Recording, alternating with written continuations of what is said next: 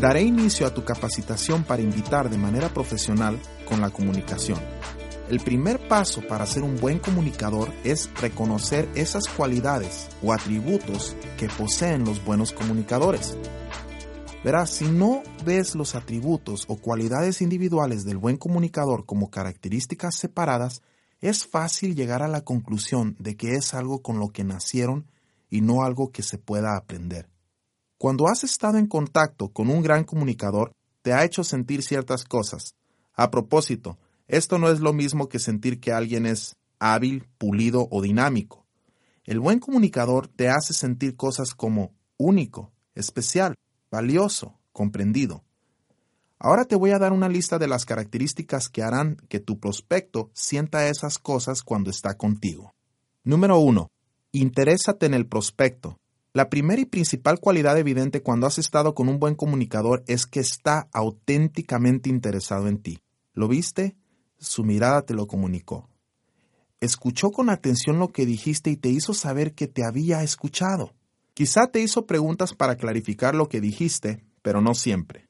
Déjame darte ejemplos de estar interesado en tu prospecto. Estás hablando con alguien y te dice, hice XYZ.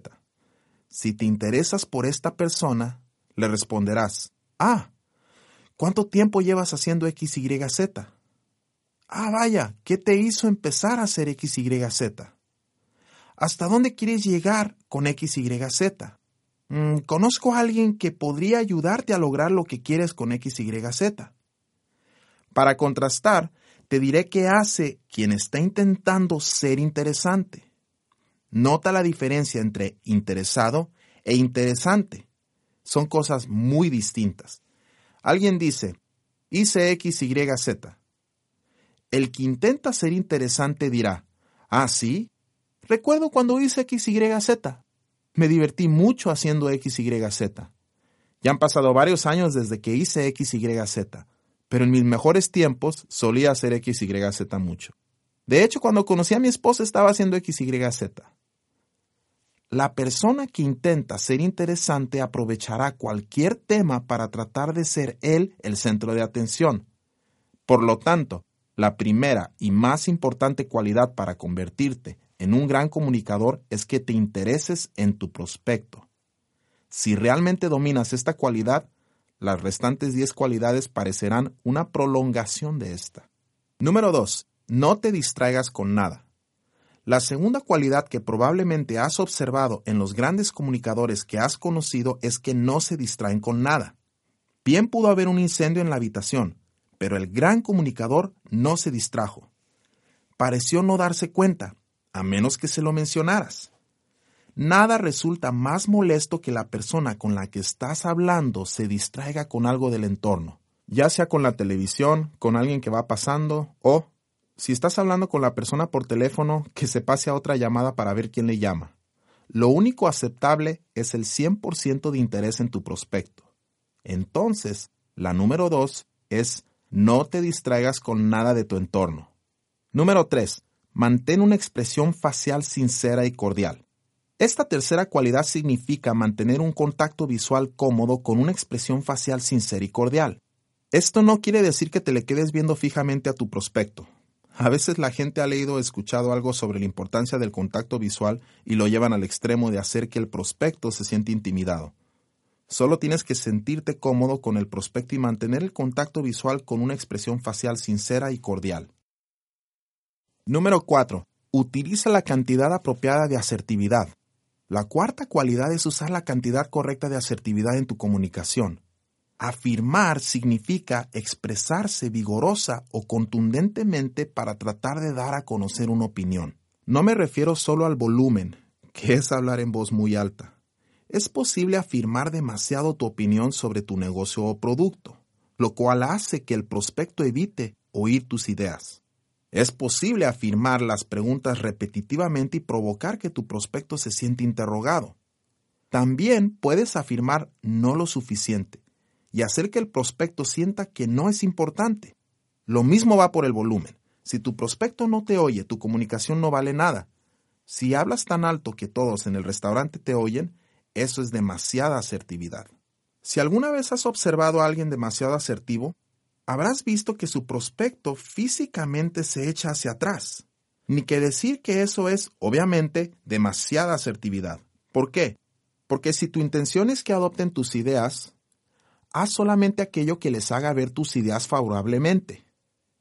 Si se echan hacia atrás, eso va en contra de tu intención y, por ende, es demasiada asertividad. Hacer demasiadas afirmaciones es la razón principal por la que los amigos y los familiares se esconden de los profesionales del mercado en red. Si te imaginas una escalera, en la parte de arriba estaría que tu prospecto se interesara. El siguiente escalón hacia abajo sería neutral. El prospecto no está ni a favor ni en contra. El siguiente escalón sería la oposición. El prospecto se opone al negocio o alguna parte de él. El siguiente escalón hacia abajo sería echarse hacia atrás. El prospecto intenta alejarse de ti o de lo que tú dices. El escalón más bajo de la escalera es ocultarse. El prospecto se opone a tal grado o se siente tan irritado por tu asertividad que se oculta de ti. Siempre debes de tener un tercer ojo para observar la reacción de tu prospecto a lo que le estás diciendo. A veces la persona es neutral en relación al tema, pero es tanta la fuerza utilizada que termina por bajarlo del escalón a la oposición o a echarse hacia atrás o a no querer volver a saber del tema. Te repito que la fuerza no necesariamente significa el volumen. Generalmente se piensa en el volumen alto o en ser demasiado agresivo. Pero una pregunta suave que resulta inaceptable para el prospecto resulta tan enérgica para ese prospecto como si gritaras. Es por eso que tienes que tener un tercer ojo para observar qué efecto estás surtiendo sobre la persona. Déjame darte un ejemplo de ello. Digamos que creo que hay que cuidar el medio ambiente. Desde mantener la presión correcta en las llantas de mi auto para ahorrar gasolina y reciclar todo el papel que entra a mi casa hasta darme un regaderazo militar. A propósito, un regaderazo militar es cuando abres la llave solo para mojarte, luego te enjabonas y luego abres la llave solo para enjuagarte. Se hace para conservar el agua. Bien, ya tienes una idea de qué opino en cuanto a cuidar el medio ambiente. Digamos que mi madre viene a visitarme y tira plástico en la basura en lugar del cesto de reciclaje. La cantidad incorrecta de asertividad sería, ¿qué estás haciendo, mamá? Eso va en el cesto de reciclaje. No me digas que no reciclas el plástico. ¡Qué barbaridad! ¿De quién crees que es la obligación de cuidar el planeta? ¿Cuánto espacio para vertederos crees que tiene la Tierra? Como ves, esa es demasiada asertividad. Es imponerle mis opiniones a mi mamá en lugar de compartirlas o educarla al respecto para que ella misma se interese en el tema. El ejemplo que di provocaría que mi mamá no quisiera volver a saber una palabra sobre el cuidado del medio ambiente aunque le preguntara en voz baja, ¿no cuidas el medio ambiente, mamá? Eso igual haría sentir mal a mi mamá. Pero si le dijera, ah, mamá, leí un artículo muy interesante sobre los vertederos y sobre el daño que le está haciendo a la tierra el plástico que tiran los vertederos, y decidí empezar a reciclar. Por favor, ¿podrías tirar la jarra del jugo de naranja en aquel cesto de reciclaje? ¿Ves qué diferente es? Eso permite que la persona tome conciencia de algo. Lo veo con frecuencia en el mercadeo en red. Los networkers se burlan de los que tienen un empleo. Los networkers que se dedican a la nutrición ven a los fumadores como si fueran el demonio. Eso es demasiada asertividad y no arroja el resultado deseado. La cantidad correcta de asertividad es aquella que educa y comparte un concepto o idea sin hacer que el prospecto se sienta como si lo estuvieras sermoneando, le estuvieras predicando o como si hubiera hecho algo malo. Deja que llegue a esa conclusión por sí mismo. Número 5. Comunícate con soltura. La quinta cualidad de la comunicación es comunicarse con soltura, sin tensión, tirantez o fingimiento, sin parecer ensayado, sin tartamudear o titubear. Esta es la cualidad que la mayoría de la gente considera la característica del buen comunicador. Y sí forma parte de ella, pero es solo una de las cualidades. Seguramente has oído que dicen que el 10% es lo que dices y el 90% es cómo lo dices. Bien, la parte del cómo lo dices realmente no ha sido definida en esta industria, pero está conformada por las otras cualidades que he mencionado y mencionaré aquí. Cuando te comuniques con tu prospecto, trata de no tener tensión. ¿De dónde puede surgir esta tensión?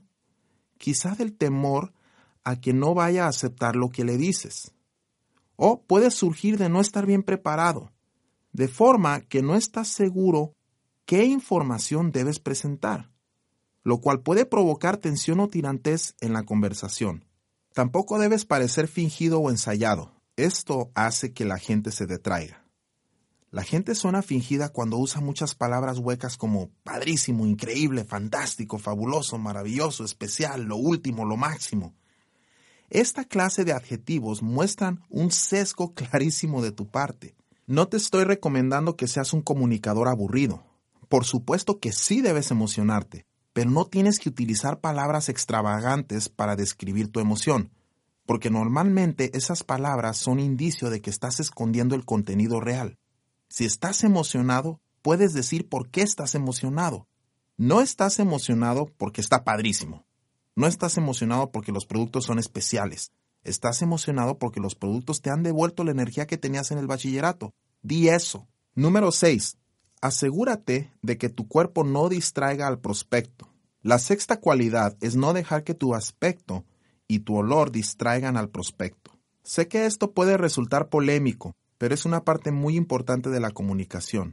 Llevaron a cabo un sondeo al finalizar una exposición comercial muy grande. Les hicieron una serie de preguntas a las personas que iban saliendo de la exposición comercial sobre la misma. Imagínate el dinero que las empresas invierten en las exposiciones comerciales. El alquiler del puesto cuesta mucho dinero, los gastos de viaje, los materiales de muestra, los empleados y los vendedores.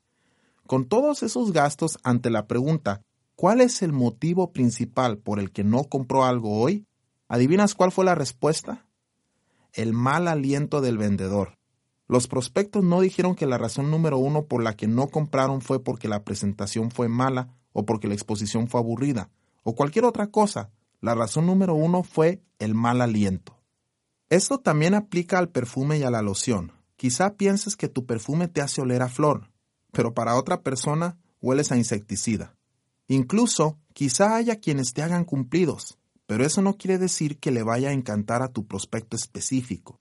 Las personas que usan perfume normalmente se ponen una gota, pero a medida que pasa el tiempo su nariz se vuelve menos sensible y entonces se ponen dos gotas, luego tres, hasta que se llegue el día en que puedes olerlas cuando entran al lugar no cuando pasan frente a ti, sino cuando entran al lugar. Si al prospecto no le gusta el olor, se echará hacia atrás e intentará alejarse de ti.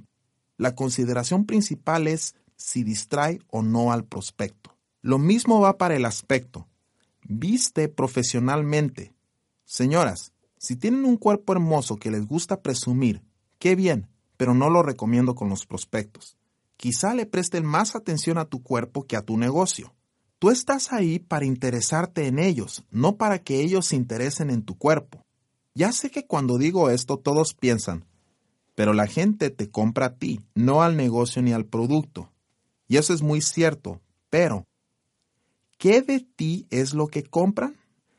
En el mercado en red compran tu capacidad para ayudarles a obtener lo que necesitan y quieren relacionado con tu negocio o producto.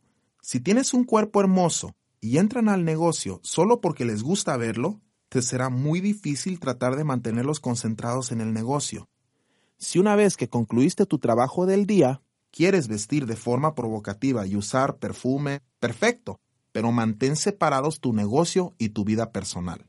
Tu modo de vestir debe ser adecuado a la situación y a las personas presentes. En mi negocio trabajo con gimnasios, por lo tanto, no es adecuado usar traje ni ropa de vestir. Unos buenos shorts, una camisa polo obtienen la mejor reacción. Cuando trabajamos en consultorios médicos nos vestimos profesionalmente, pero no de traje. Para las presentaciones de negocios, los trajes son lo mejor. La regla dorada es vestir tan bien como el individuo mejor vestido. Número 7. Di la verdad. La séptima cualidad es decir la verdad.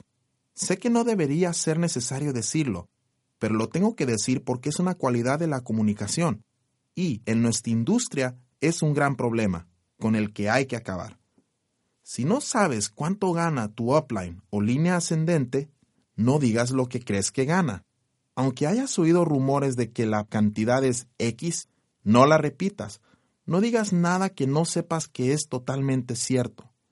La otra parte es cumplir con tu palabra cuando lo ofrezcas. Si dices que estarás en la reunión a las 6.45, preséntate. Sin excusas, preséntate. Si dices que vas a ayudar a alguien, ayúdale. Cumple tus promesas.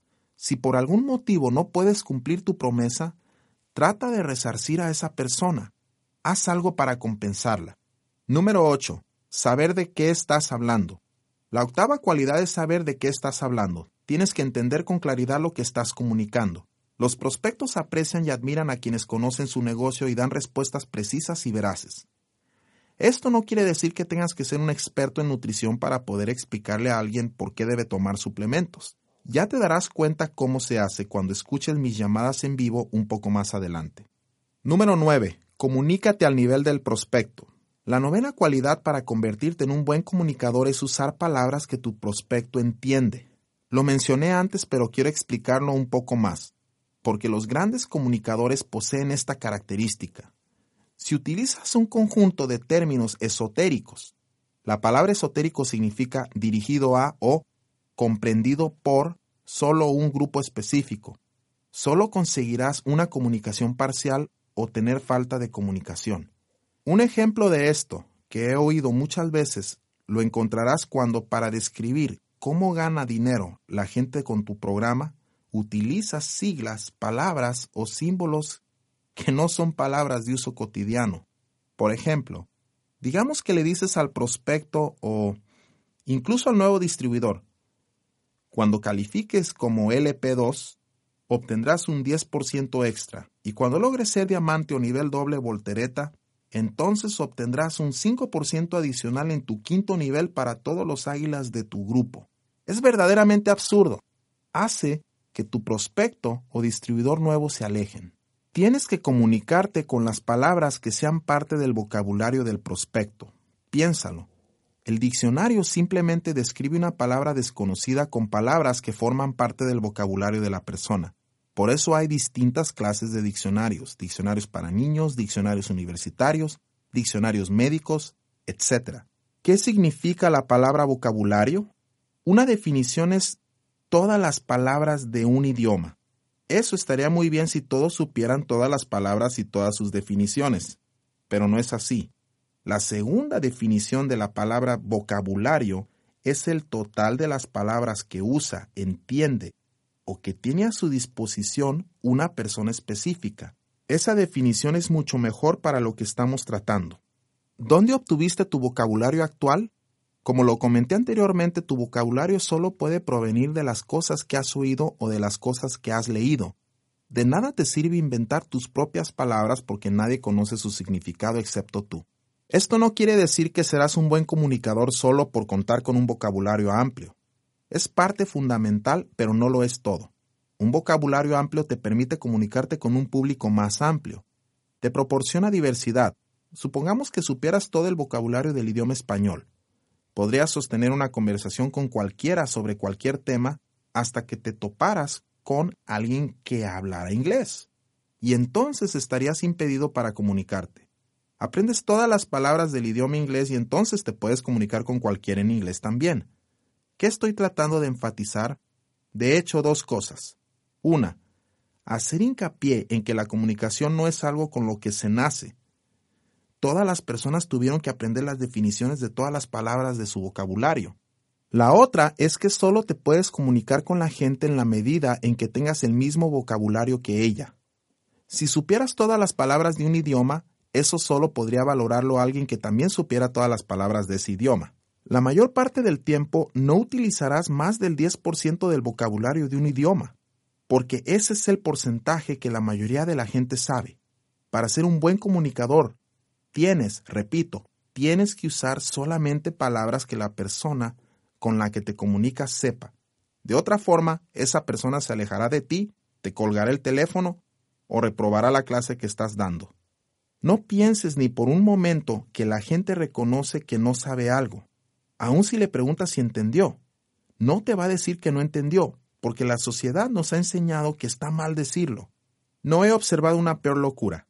La persona que no sabe algo fingirá saberlo para no parecer ignorante.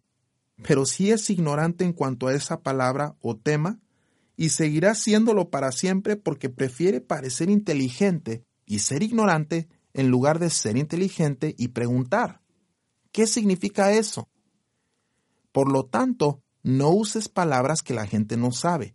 Si tienes que usar un término nuevo, usa solo palabras que tu prospecto ya sepa para definir el término nuevo. Número 10. Que tu intención sea mejorar la vida de la persona. Al invitar y al vender, en realidad, al hacer cualquier cosa, tu intención debe concentrarse en lo correcto. La definición de la palabra intención es un objetivo que guía una acción. Podrías invertir la frase y decir también que todas las acciones del pasado fueron precedidas por una intención.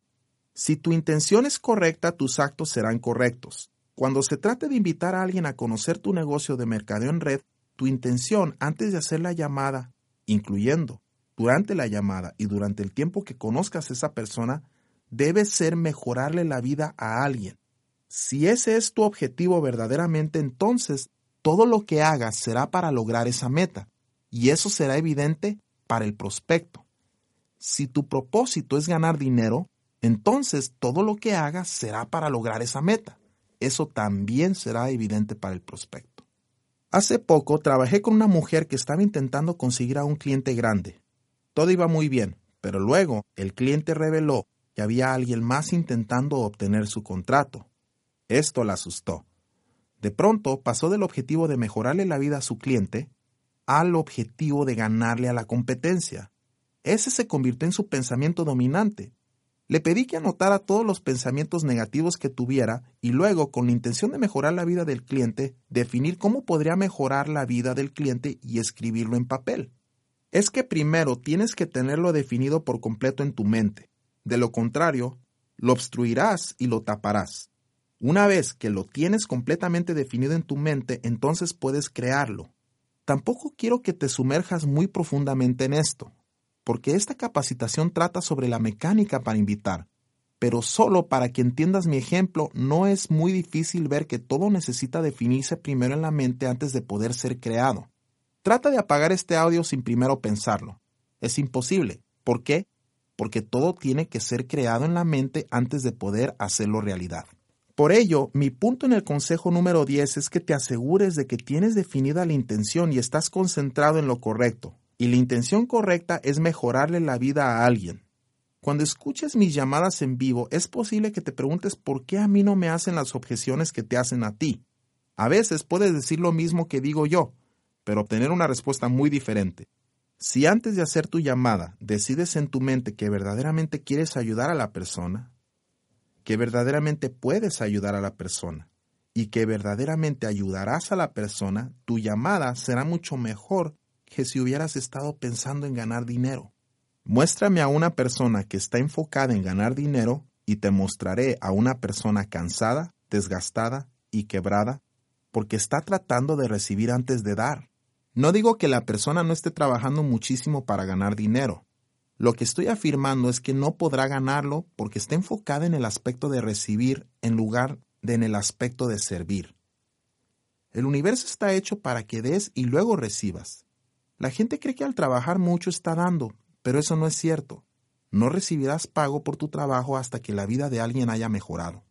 Bien, acabamos de terminar la sección sobre las características de la comunicación.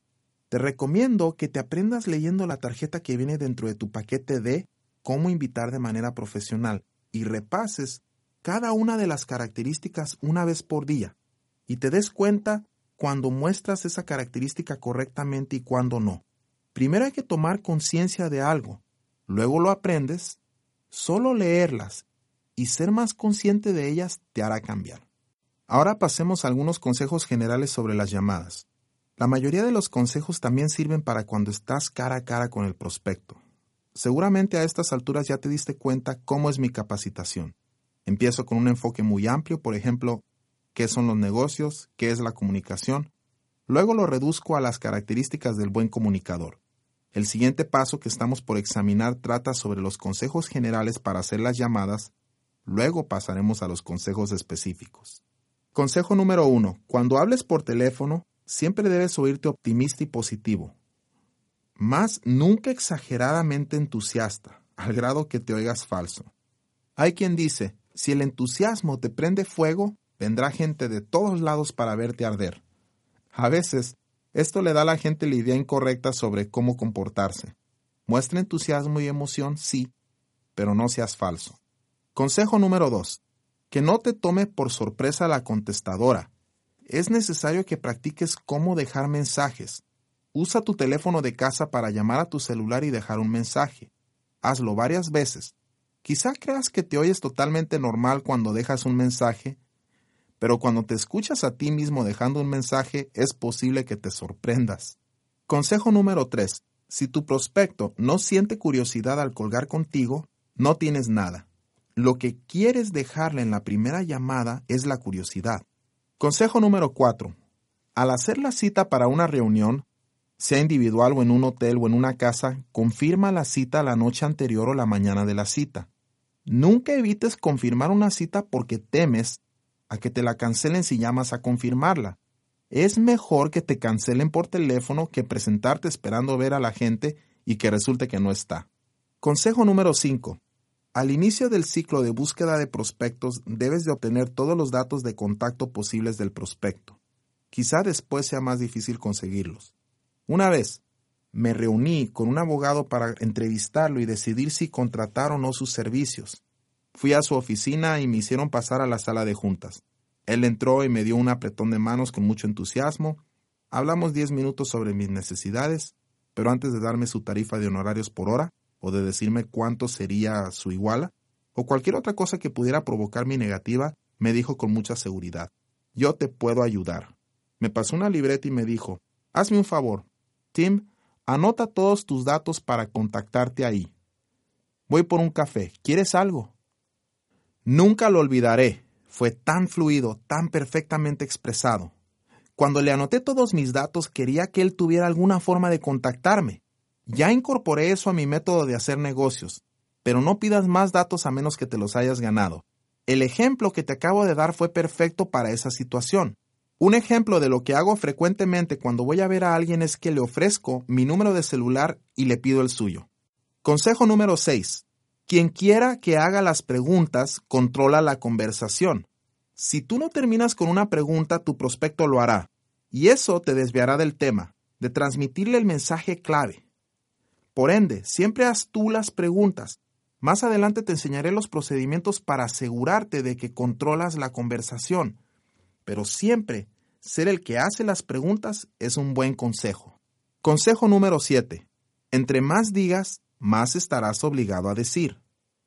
Esta es una trampa en la que muchos caen. He visto a muchos, incluyéndome a mí, caer en la trampa en la venta de productos. Consejo número 8. Nunca vendas lo que no quieren comprar. Como escucharás en la sección de calificar, hay que averiguar lo que la persona necesita, quiere o no quiere.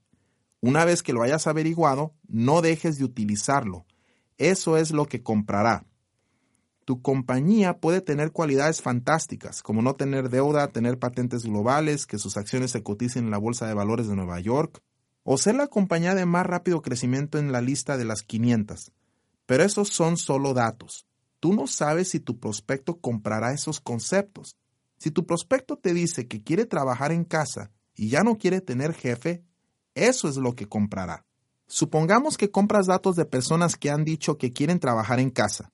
Durante la sección de calificación dices, Bob, supongamos que encontraras el negocio perfecto para trabajar en casa. ¿Cómo sería ese negocio? Bien, tienes que anotar todo lo que responda porque esas son las cosas que comprará. Tienes que escuchar con mucha atención porque todo lo que diga es oro. Como escucharás más adelante, quizá tengas que hacerle un par de preguntas para obtener la respuesta que buscas. Cuando alguien va a la ferretería y pide un taladro, ¿realmente necesita un taladro? No, lo que necesita es un agujero. Si el vendedor de la ferretería es inteligente, hará suficientes preguntas para obtener toda la información antes de hacer una sugerencia. Por ejemplo, ¿de qué tamaño es el agujero que necesita? ¿De qué profundidad tiene que ser el agujero? ¿Qué material es el que va a taladrar? Vende solamente lo que la gente quiere comprar. Consejo número 9. No cargues con la llamada anterior al pasar a la siguiente. Lo he visto y también lo he hecho. Llamas a alguien y te empieza a decir que el mercado en red es una pirámide. Luego, llamas al número 2 y empiezas a defender el mercado en red. En ese ejemplo, tu intención es defender el mercado en red en lugar de mejorar su vida. Cada prospecto es único y tú también tienes que asegurarte de ser único en cada llamada. Tampoco adoptes las creencias y opiniones de tu prospecto. En muchas ocasiones tu prospecto te dirá, no soy vendedor nato, o no estoy hecho así, o esas cosas no funcionan, o un millón de cosas más que dicen los prospectos. Para tener éxito no puedes darte el lujo de comprar sus ideas. Por cierto, tengo un término para denominar todas esas excusas, les llamo bugs. Más adelante te lo explicaré. Consejo número 10. Observa. Observa con toda atención lo que ocurre en tu entorno. Escucha y o mira con toda tu atención lo que está sucediendo. Digamos que estás hablando con alguien y oyes un bebé en el fondo. Con eso sabrás que seguramente está distraído. Entonces, nada más pregunta, ¿estoy oyendo un bebé? Cuando te responda que sí, incluso quizás se disculpe, tú solo di, niño o niña, ¿cómo se llama? Y luego pregunta, ¿necesitas dejar el teléfono y hacerte cargo de algo? Eso hará más para establecer una buena relación que ninguna otra cosa que puedas decir. Consejo número 11. Si contestas el teléfono y te está llamando un prospecto que no esperabas, no permitas que la sorpresa te asuste. Puedes decir algo así. Permíteme un momento, voy a mi escritorio. Organiza todo y vuelve a la llamada. Si te está regresando la llamada y tienes su currículum, puedes decirle, permíteme, voy por tu currículum. El tartamudeo se oye muy poco profesional. Consejo número 12. ¿Estás invitando para el negocio o para el producto? Una de las primeras decisiones que tienes que tomar es si estás llamando para promocionar el producto o el negocio. Yo opino, y las estadísticas me respaldan, que puedes hacer cualquiera de las dos cosas, solo que no al mismo tiempo. Cuando invitas a alguien a ver tu producto y luego más o menos al mismo tiempo, y esa es la parte clave, le dices que también puede ganar dinero con él, normalmente he visto que no da buen resultado. Te diré cuándo toco el tema. Después de que ha sido un feliz cliente durante un mes o más, cuando hace su segundo pedido, le pregunto si conoce a alguien a quien le gustaría beneficiarse igual que él. Después de que me ha recomendado a alguien y su recomendado quiere comprar el producto, antes de hacer el pedido, le llamo a mi cliente y le pregunto qué prefiere. Ofrezco llevarlo a cenar para agradecerle o puedo ofrecerle darle una comisión. Esto da los mejores resultados. Si vas a invitar por tu producto, pídele a tu upline que te enseñe una manera comprobada de presentarle el producto a los prospectos. Si no encuentras una manera comprobada, diséñala. Mi primera pregunta durante el paso de calificación en la venta de productos siempre es algo así. John, ¿tomas suplementos vitamínicos? Si responde que no, le pregunto, ¿cuál es el motivo principal por el que no los tomas? Si responde que sí, le pregunto, ¿cuál es el motivo principal por el que sí los tomas? Con eso entro a la conversación. Digamos que John dice, sí, los tomo para suplir las carencias en mi dieta. Mi siguiente comentario sería, esa es una buena razón para tomarlos. Luego quiero averiguar cómo decide este prospecto cuáles suplementos tomar. Con esas pocas preguntas ya puedo determinar si John es un prospecto. Aún no he presentado mi producto ni he dicho que represento a un producto. Si invitas a tu prospecto a estudiar tu negocio, es obvio que le tienes que decir cuál es el producto. Pero no te metas a hablar de lleno del producto. Muchas veces he observado que esta plática va a dar a preguntas serias sobre los ingredientes. En mi experiencia he visto que es mejor mantener la plática del producto en generalidades, cuando le hables a alguien sobre tu negocio. Te daré un ejemplo de lo que quiero decir con generalidades. Yo hablo sobre las tendencias en el cuidado de la piel, o el uso de los suplementos pero nada específico. Por ejemplo, los consumidores gastaron X cantidad de dólares el año pasado en suplementos. Muchas veces la gente quiere impresionar a sus prospectos utilizando palabras rebuscadas para demostrar que es inteligente. pero lo único que logras es confundirlos y ponerlos a pensar que tienen que ser ingenieros bioquímicos para poder tener éxito. Consejo número 13. Debes saber a qué estás invitando a la persona. Cuando se trata de invitar el mercadeo en red, ¿qué invitas a hacer específicamente a tu prospecto? Te voy a dar mis recomendaciones, pero siempre debes preguntarle a tu upline qué sistema utiliza.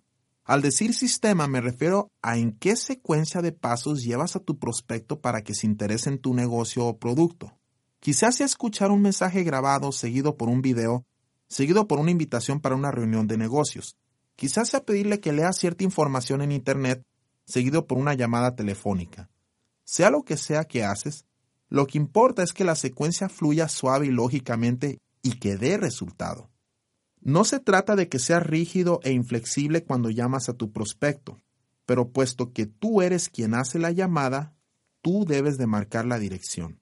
Si al buscar cuál sistema funciona mejor, ves las uplines y cada una usa un sistema diferente, tendrás que investigar cuál funciona mejor. No busque lo que dice la gente, sino las estadísticas reales.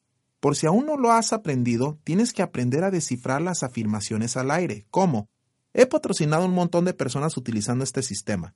También cuídate de la upline que gana mucho dinero, pero lo gana solo gracias a los esfuerzos de alguien dentro de la organización. Hay una persona muy famosa en el mercado en red, pero cuando habla de su sistema, eso no fue lo que le hizo ganar tanto dinero. Hay dos personas en su downline que representan el 95% de su ingreso, pero no utilizan su sistema. Si el mérito de su sistema fue encontrar esas dos personas, pero esas dos personas son las que encontraron a las otras 200.000 más. El sistema que he visto que mayor éxito tiene es, primero, enviar algo que explique el mercado en red. El motivo por el que el 90% de tus prospectos dicen no está relacionado con la industria del mercado en red, no con tu compañía o tus productos.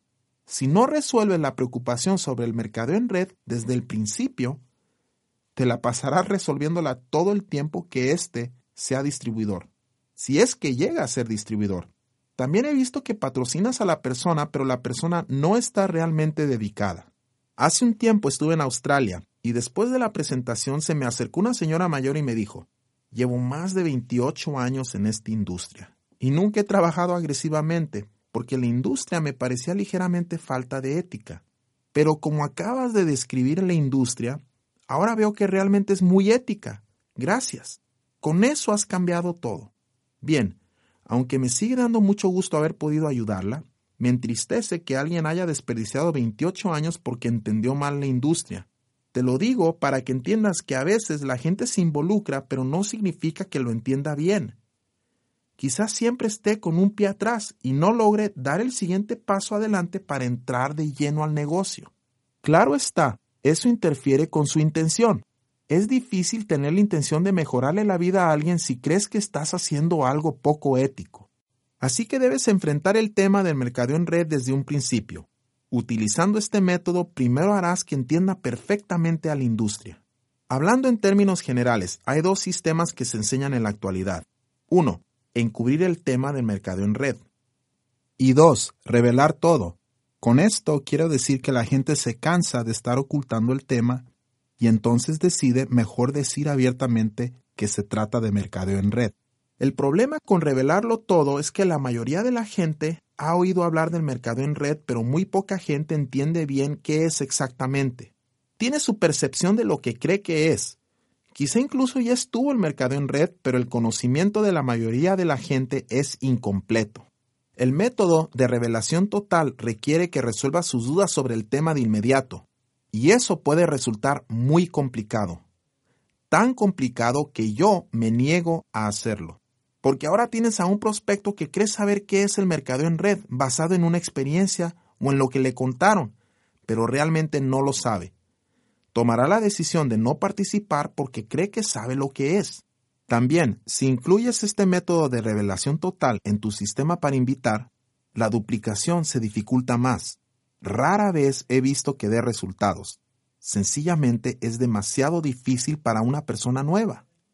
Desde luego que no recomiendo que lo ocultes, porque cuando tratas de sacarle la vuelta al mercado en red, algo despierta la desconfianza del prospecto y se da cuenta de que algo no anda bien. Si eso se le mete en la cabeza, habrá muy poco que puedas hacer para hacerlo cambiar de opinión sobre ti. Tampoco recomiendo que salgas corriendo y comiences a invitar a ingresar a tu compañía. Un ejemplo de lo que digo sería, acabo de entrar a una compañía que... y ahí insertas de lo que se trate. Primero que nada, te recomiendo que nunca uses las palabras acabo de entrar. Eso atrae objeciones, muchas objeciones. No te recomiendo que invites a nadie inmediatamente a la compañía porque tarde o temprano tendrás que mencionar el mercado en red y la persona se sentirá engañada y a la gente no le gusta sentirse así. Quizá creas que puedes emocionar a tu prospecto con tu compañía y que la fuerza de tu emoción anulará su negatividad hacia el mercado en red, pero eso nunca sucede. Por cierto, este no solo es un problema al invitar por teléfono, también es un problema cuando envías a tu prospecto a una página web que trate sobre tu compañía y tus productos. En algún lugar de la página web menciona el mercado en red o muestra el plan de compensación, pero nunca habla a fondo sobre todas las objeciones y malentendidos que la mayoría de la gente tiene sobre la industria. Esto es un grave error. Tratándose de la explicación de mercado en red, he visto que la explicación resulta mejor si proviene de un tercero que sea una fuente confiable. O sea, que no sea una herramienta de la compañía con el logo de la compañía, sino que provenga de una persona que no esté asociada con tu compañía. Cuando se trata de una herramienta de la compañía, los prospectos escépticos a menudo piensan, ay, sí, claro, lo dice porque quiere ganar dinero conmigo. Cuando la información proviene de un tercero que sea una fuente confiable, dice mucho más. Lo que te recomiendo que utilices para mostrarle el mercado en red a tus prospectos es compensación brillante. Quizá te parezca que hay un interés de mi parte, puesto que compensación brillante es obra mía. Pero continúa escuchando, por favor. Lo que me llevó a hacer el video de compensación brillante fue que Donna, una de mis distribuidoras nuevas, empezó a trabajar. Sostuvimos una sesión de metas y me dijo todo lo que quería. Con lágrimas en los ojos me contó su propósito para trabajar el negocio y por qué lo haría funcionar. Quería comprar una propiedad que había sido de su familia por generaciones, pero su mamá la había perdido. Y ella quería recuperarla estando su madre en vida. Unos días después de esa plática, Donna no me regresaba las llamadas. Cuando finalmente pude hablar con ella, luego de sondearlo un poco, me dijo que su cuñado le había dicho que se había metido en algo que le haría perder todas sus amistades. Yo sabía que, de haber estado presente, habría podido disipar esa objeción con mi propia experiencia. Cuando ingresé al mercado en red no tenía ni seis amigos en el mundo, pero desde entonces he hecho miles de amigos. Entonces, cuando colgué con ella, decidí crear una herramienta tan poderosa y eficaz que cualquiera pudiera entregarle y decir, no me busques defectos a mí, búscale defectos a esto. Esto es la herramienta. Y así nació Compensación Brillante, que se ha convertido en la explicación estándar de la industria. Ha sido usada en juicios para demostrar la legitimidad de las compañías de mercadeo en red por todo el mundo, y ha sido usada para educar a algunos gobiernos sobre la industria. En un caso en Europa, una compañía de mercadeo en red estaba en juicio, y parecía que no la iba a librar. Algunos distribuidores convencieron a la compañía para que los abogados mostraran el video de compensación brillante en el juicio, lo que ellos me dijeron es que el video salvó a la compañía. La razón por la que es invaluable para ti es porque educa sobre el mercado en red, pero no vende a una compañía en particular. Aun cuando el prospecto cree que entiende el mercado en red, probablemente no ha visto a un profesor con estudios en Harvard, explicando por qué es una industria legítima y floreciente. El prospecto ve el video desde un punto de vista educativo, en lugar de verlo a la defensiva. Esto no es un detalle cualquiera. Tan no lo es que cuando estoy buscando prospectos les envío el video. ¿No crees que si alguien podría explicarle bien al mercado en red a un prospecto, ese alguien sería yo? Sin embargo, no lo hago, precisamente porque es mejor tener un tercero que sea una fuente confiable. La otra razón principal por la que uso compensación brillante antes de explicar mi negocio es porque necesito que el prospecto sepa cómo evaluar la información que le voy a dar acerca de mi compañía. La mayoría de la gente no sabe cómo evaluar un negocio. Si ese es el caso, interpretan lo que les estás diciendo como acabaré vendiendo vitaminas. Si esa es la visión limitada de alguien que no sabe cómo evaluar un negocio, Compensación Brillante le enseñará a tu prospecto cómo evaluar lo que le vas a decir sobre tu compañía. Todo eso está muy bien, pero la verdadera razón por la que lo debes usar es porque funciona.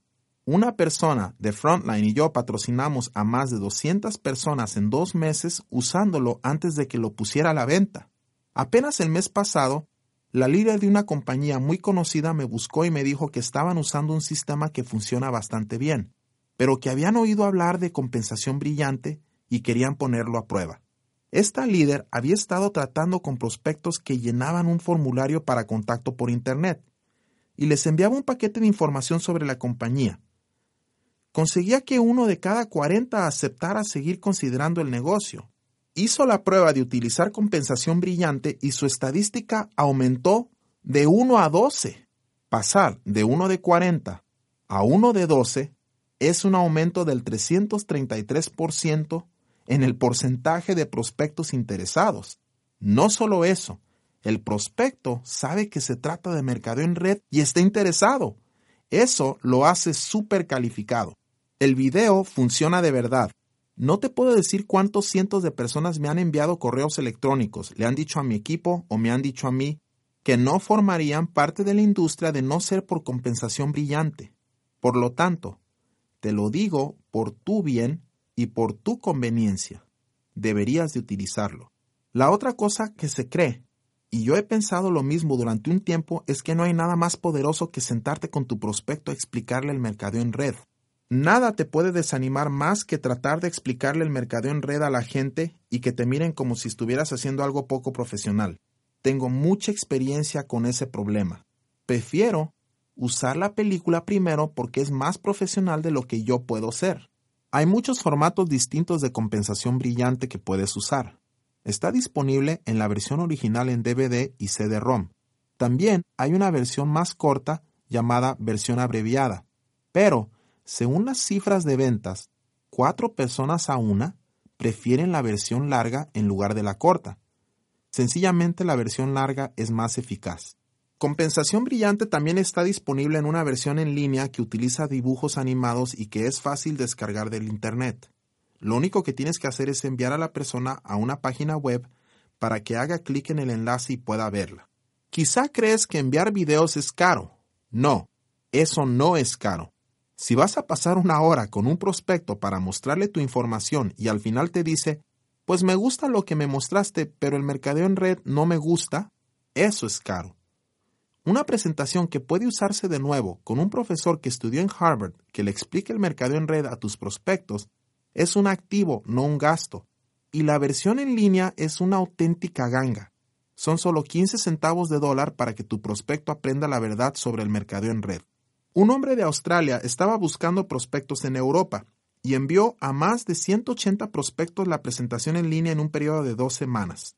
Me dijo que si no hubiera calculado el ahorro de a tiempo si solo hubiera calculado el ahorro exacto en el costo de no enviar por correo, no viajar, no hacer folletos y no gastar en llamadas de larga distancia internacional, se ahorró más de 5 mil dólares en las dos primeras semanas de usar la presentación en línea. Otra cosa que puedes invitar a tu prospecto a que vea es otra presentación con dibujos animados en línea llamada Lo que compran los ricos el día de pago, lo cual no menciona el mercado en red, está diseñada para presentarle a la persona los negocios en general. Repito, no menciona el mercadeo en red. Yo utilizo esta presentación de dos formas. La primera es para romper el hielo con alguien. Si conozco a alguien cuando ando en la calle o voy en un avión intercambiamos direcciones de correo electrónico, le envío lo que compran los ricos para romper el hielo en el tema del negocio con él. La otra forma en que uso esta presentación es para hacer que la persona se abra a los negocios. Por ejemplo, un obrero que no sabe nada de negocios. Te recomiendo que tú también la uses. Bien, pasemos a la información específica sobre cómo invitar a tus prospectos. En esta sección tomaremos el amplio tema de las invitaciones y lo cortaremos en seis partes más pequeñas, para que las aprendas. La he bautizado la fórmula para invitar y es la base de toda la comunicación con los prospectos. La mayoría de la gente no conoce esta fórmula, Hasta los mejores vendedores que la usan no saben que la usan.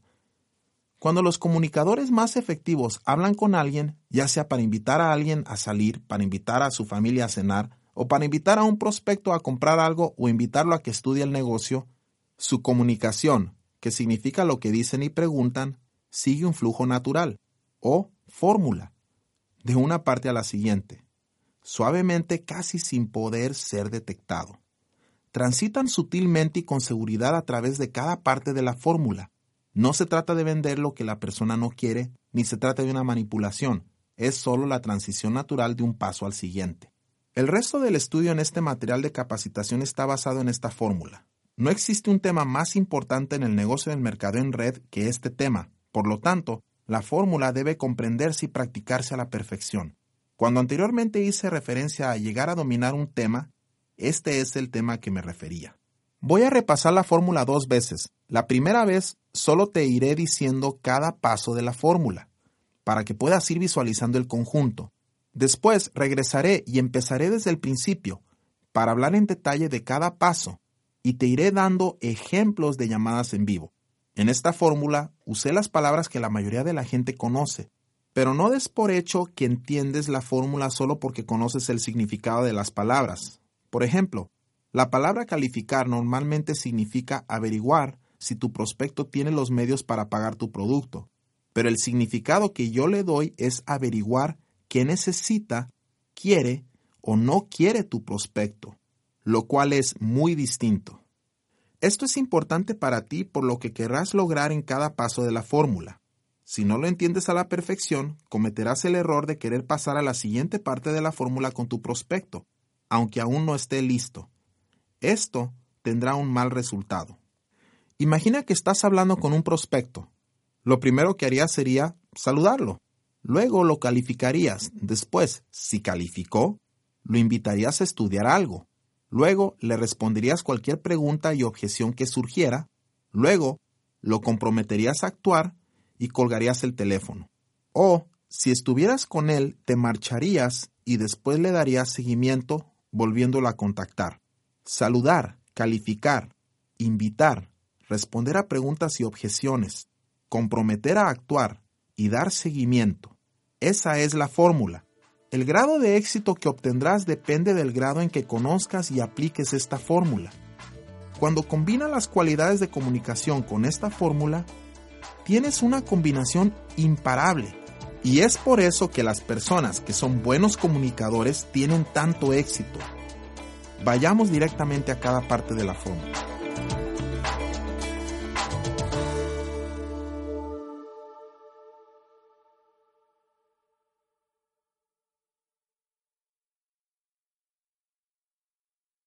Las grabaciones y transcripciones de Cómo invitar de una manera profesional son derechos de propiedad 2009 de Up Statistics Corporation. Cualquier traducción, réplica, importación o distribución no autorizada es una violación de las leyes y será castigada con todo el peso de la ley.